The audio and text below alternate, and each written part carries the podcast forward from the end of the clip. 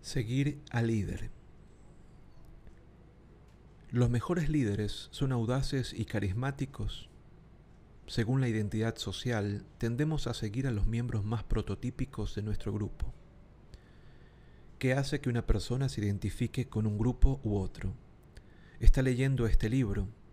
Eso le convierte en un lector, en un castellano hablante o en un aficionado a la psicología Cómo se eligen los grupos es un rompecabezas que los psicólogos sociales siguen intentando resolver. La teoría de la identidad social afirma que uno puede identificarse con un grupo cualquiera, pero le motivan diversos factores como la autoestima, la reducción de la incertidumbre o incluso el simple hecho de que se sugieren grupos. Uno de los mayores criminales de la historia, Adolf Hitler, fue elegido para ocupar el poder. Pero ¿cómo? Una teoría clave se basa en las experiencias del psicólogo social Henry Tafel como prisionero de guerra durante la Segunda Guerra Mundial. Tafel, que era judío, quería explicar cómo pudo ocurrir un hecho terrible como el Holocausto. La mayoría de sus parientes y amigos polacos fueron asesinados, y el propio Tafel logró escapar ocultando su identidad.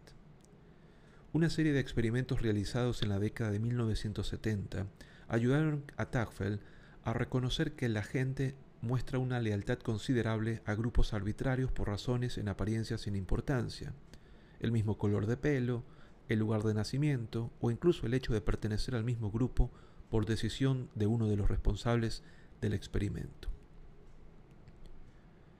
Es lo que se conoce como identidad social esos grupos necesitan líderes.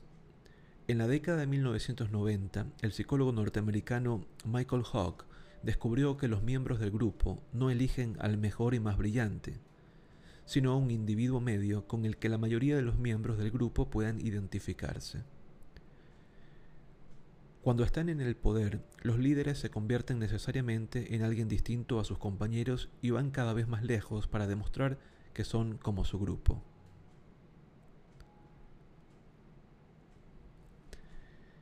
Esa podría ser la razón por la que los eslóganes nacionalistas e incluso el racismo sin tapujos suelen ser estrategias políticas eficaces.